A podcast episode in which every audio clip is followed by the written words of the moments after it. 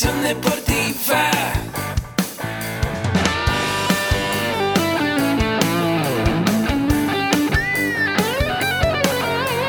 Yo soy Ahmed. Somos guerreros. Hola, bienvenido a la Asociación Mexicana de Educación Deportiva. Soy el doctor David Lezama, presidente de AMED, y es para mí un gusto darte la bienvenida a estos podcasts. Este programa está diseñado para compartir contigo conocimientos de los temas que nos apasionan a todos los que amamos el físico-constructivismo y el fitness y queremos mantener un estilo de vida saludable. Hablaremos entonces de entrenamiento, de nutrición, de suplementación, de farmacología y de un tema que cada vez toma más importancia, el marketing deportivo digital. Tendremos como invitados una gran variedad de opiniones y profesiones, entrenadores, nutriólogos, profesores de AMED, químicos farmacobiólogos, médicos, preparadores físicos y desde luego deportistas.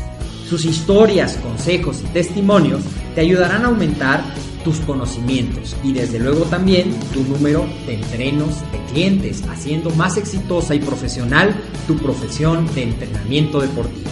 También aprenderás técnicas más eficaces del marketing que te ayudarán a monetizar esta profesión. Si quieres saber más de nosotros, visítanos en la casa virtual de la familia Med, www.amedweb.com. Hola, ¿qué tal? ¿Cómo estás? Soy el doctor David Lezama y en esta cápsula te quiero platicar sobre las mejores fuentes de proteína para ti que eres vegetariano o incluso vegano. Esta es una pregunta que me hacen muy frecuentemente en los cursos o que nos escriben. ¿Cómo puedo tener una proteína equilibrada en mi dieta si soy vegetariano? Es decir, a lo mejor soy lacto vegetariano, incluyo productos derivados de los lácteos, o soy ovolácteo vegetariano, lo cual lo pone más fácil, pues incluye huevo, leche y desde luego muchos vegetales, pero también hay personas que son estrictamente vegetarianos y ahí se puede complicar un poco más obtener las fuentes de proteína que nuestro cuerpo necesita. Así es que en esta cápsula, en este episodio, te quiero compartir unos consejos muy prácticos de cómo poder hacer combinaciones entre diferentes alimentos y así poder enriquecer el contenido de proteína que le damos a nuestra dieta.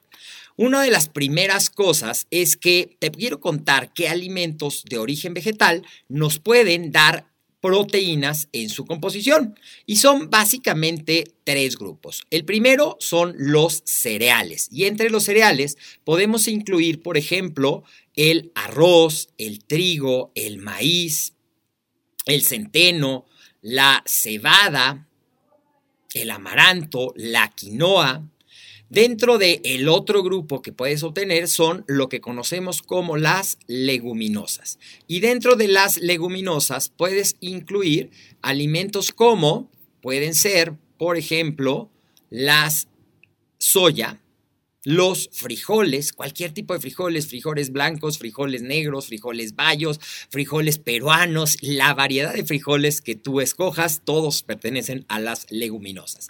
¿Qué más? Los garbanzos, las habas, las lentejas, los cacahuates también pueden pertenecer a este grupo. El tofu, que está hecho de soya, entra dentro de este grupo de proteína a partir de las leguminosas.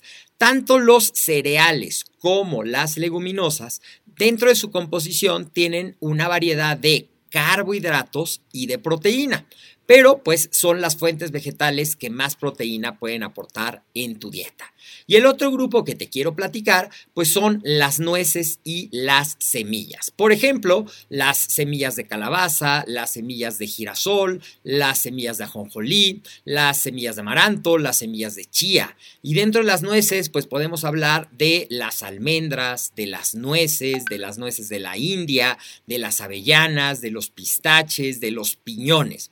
Entonces, a partir de esto, tú puedes hacer combinaciones en tu alimentación que te permitan darle variedad y aún así poder obtener alimentos ricos y que complementen los aportes de proteína de tu dieta. Vamos a ver algunos ejemplos que podrías incluir. Por ejemplo, tú puedes hacer una combinación de arroz con frijoles y eso tendrá cereales y leguminosas y aumentará la cantidad de aminoácidos y de proteína que tu cuerpo está recibiendo en ese alimento. ¿Qué otra cosa podrías hacer? Podrías hacer una combinación de lentejas con arroz, por ejemplo, y sería igual, una leguminosa con eso. Podrías hacer una sopa de verduras y agregarle, por ejemplo, frijoles nuevamente, o le puedes agregar garbanzos, o le podrías agregar habas lentejas y nuevamente tendrías leguminosas presentes en tu alimentación en esa comida. Ahora, ¿Qué más podrías hacer? Pues una combinación de un cereal con una fuente de nueces. Una combinación que podría ser muy rica, podría ser algo tan sencillo como una rebanada de pan con una mantequilla o crema de cacahuate, pero prefiere que sea una crema de cacahuate con ingredientes naturales y sin azúcar añadida. Si quieres hacerlo aún más delicioso, le podrías agregar un poco de fruta, como por ejemplo fresas, o le podrías poner plátano, o le podrías poner incluso a lo mejor un poquito de mermelada sin azúcar y tendrías un snack súper saludable que estaría dándole de alguna manera proteína a tu dieta. Podrías hacer también combinaciones de semillas, eh, de nueces, de eh, almendras, de cacahuates, de arándanos, de pasitas con un poquito de frutos secos y utilizarlas en tus colaciones y eso también podría contribuir al aporte de proteína en tus dieta. Ahora, si tú eres lacto vegetariano, pues es muy fácil porque la leche es un alimento que aporta proteína, también los quesos, y si estás buscando controlar tu peso y tu figura, te recomiendo que prefieras los quesos frescos como el requesón, como el queso panela, como el queso Oaxaca, a los quesos maduros que pueden tener un mayor contenido de grasa. Puedes hacer combinaciones como a lo mejor un poco de pasta cocida con un poco de queso fresco y combinarla con una rica ensalada.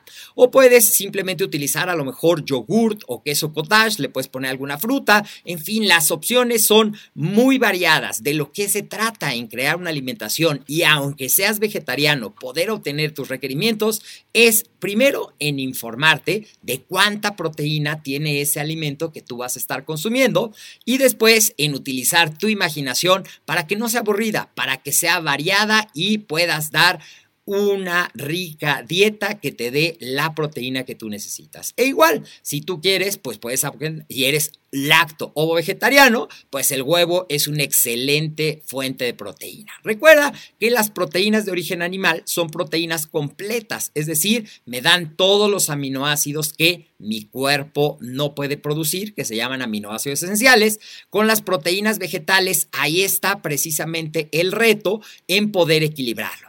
Y un último consejo antes de terminar esta cápsula es que afortunadamente actualmente dentro de la suplementación ya existen fuentes de proteína concentradas de origen vegetal que generalmente combinan a lo mejor soya, proteína de papa, proteína de chícharo, proteína de cáñamo, es decir, hay muchísimas fuentes. Así es que ser vegetariano no tiene por qué convertirse en una excusa para no consumir la proteína que tu dieta necesita de acuerdo a tus objetivos. Te invito a que nos visites en amedweb.com para que conozcas todo lo que puedes aprender de nutrición en los cursos que tenemos para ti. También te invito a que sigas escuchando estos episodios, estas cápsulas, pues lo que buscamos es darte información útil que responda a las preguntas que nos hacen llegar de manera efectiva y sencilla. Soy el doctor David Lezama y nos vemos en la próxima cápsula.